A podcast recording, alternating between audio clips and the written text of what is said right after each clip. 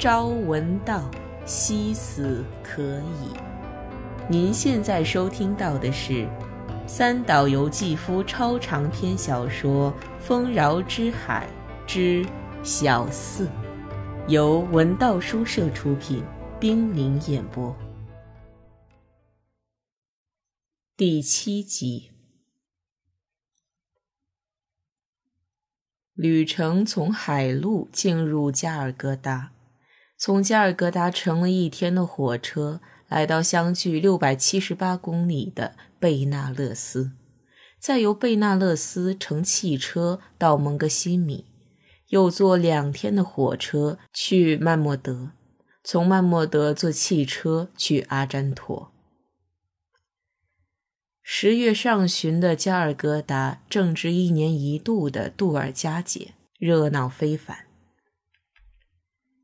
在印度教万神殿中最受欢迎的，尤其在孟加拉邦和阿萨姆邦最受崇敬的加里女神，与她的夫君毁灭神湿婆神一样，有无数的名称和化身。杜尔加就是其化身之一，但她是较为温和的女神，不像加里那样充满血腥气。大街上到处都摆设着多尔加的塑像，他与水牛神搏斗的英姿，那倒竖的柳眉都雕刻得栩栩如生。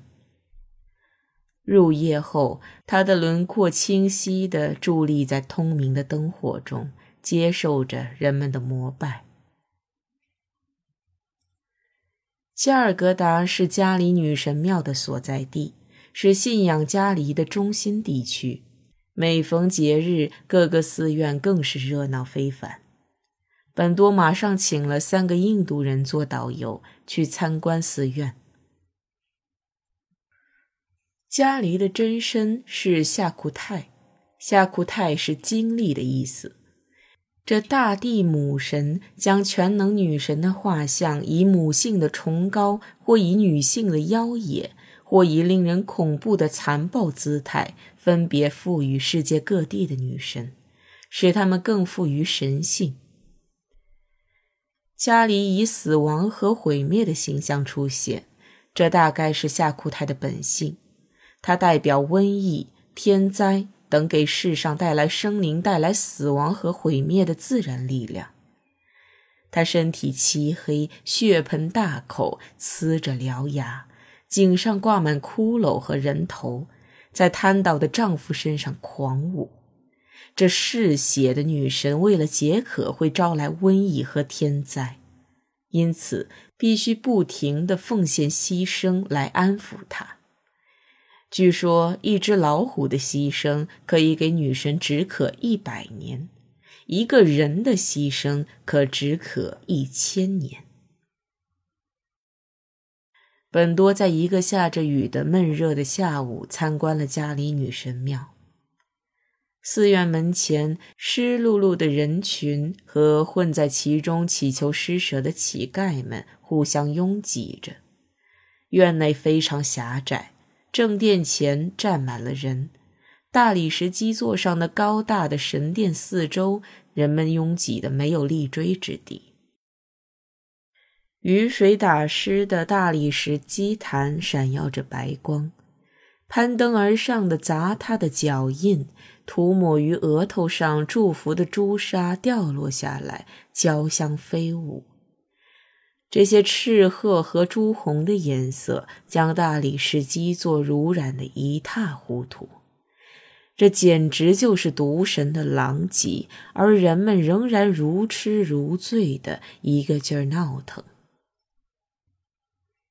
一位僧人从寺内伸出长长的黑手，给每个献了香点的信徒额头涂上圆圆的朱砂点儿。人们为此而争先恐后。有位妇女的蓝色纱丽被雨湿透，贴在身上，清楚地勾勒出了她的脊背至臀部的轮廓。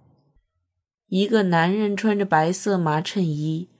黝黑肥硕的脖子堆出了褶皱，他们全都向那僧人染红了的黑指尖雀跃着，祈求着。这些跃动，这些狂热，使本多想起了波伦亚折中派画风的意境。安妮·波克拉奇的《圣罗科的布施》中描绘的群众的欢悦。白昼里依然一片昏暗的寺院内部，垂挂着红蛇、带着人头的伽利女神像，在烛光里摇曳不定。您现在收听到的是《丰饶之海之小四》，由文道书社出品，冰凌演播。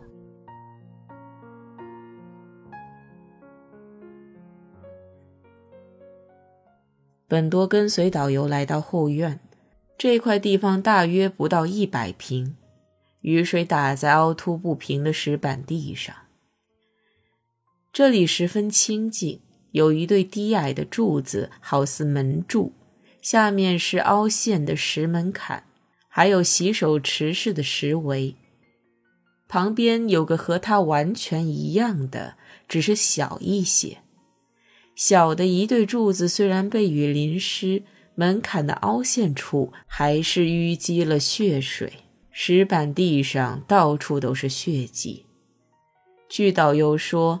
大的是水牛的牺牲台，还未使用；小的是公山羊的牺牲台。像杜尔加这样的盛大节日时，要屠宰四百只公山羊。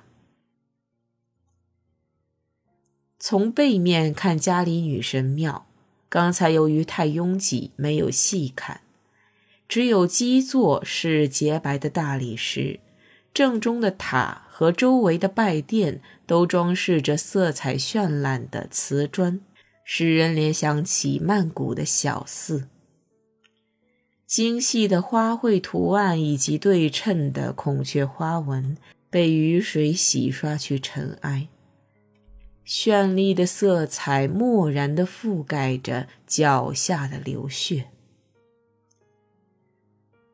雨点稀稀落落地滴下来。空气在雨风的吹拂下，雾一般的闷热起来。本多看见一个没有打伞的女子走到公山羊牺牲台前，恭敬地跪了下来。这是位体态丰满的中年妇女，给人以聪明而虔诚的感觉。他身上的深绿色纱丽已经湿透。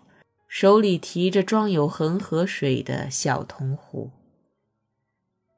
他把壶里的圣水洒到柱子上，点了防雨的油灯，向周围洒下深红色的爪哇花，然后跪在血迹斑斑的石板地上，以额头抵柱，一心祈祷。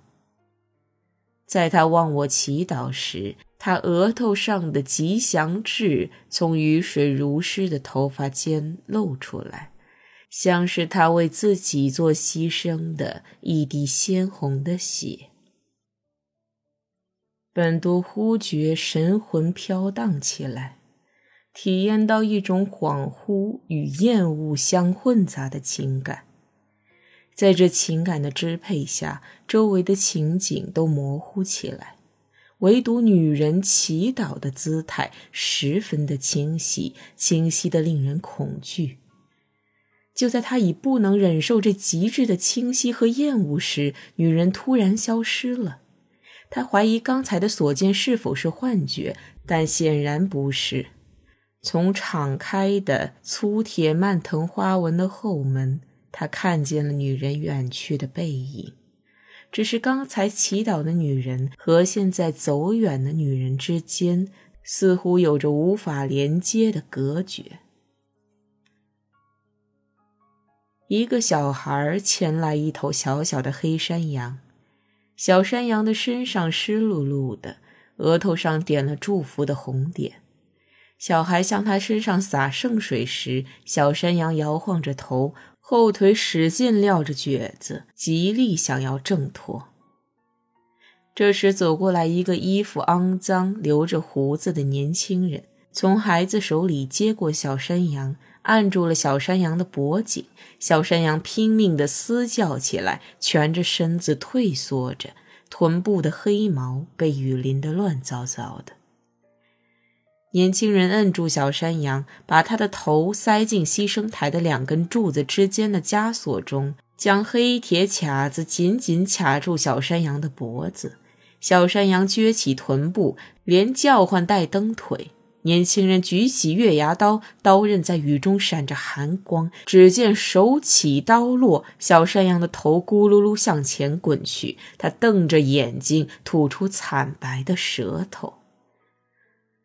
留在柱子这一头的身子，前肢在颤抖，后肢还在猛劲蹬着蹄子，力量渐渐弱下来，就像快要停下的钟摆。羊的脖子里流出的血不算太多。年轻的牺牲执行人抓起无头小山羊的后腿，跑到门外去，把它挂在木桩上，快速的开膛破肚。年轻人的脚边还有一只无头的公山羊，它的后腿还在雨中抽动着，仿佛被噩梦缠住一般。几乎是在不知不觉间，就干净利落、毫无痛苦地跨越了生死之界的一瞬，而正在做着的噩梦似乎尚未醒来。年轻人刀法极为娴熟，忠实地执行着这个神圣而又可避的程序。邪点溅到他的脏衬衣上，他那双精神集中的眼睛大而深邃。神圣极其平常的从他那农夫似的大手中像流汗般滴落。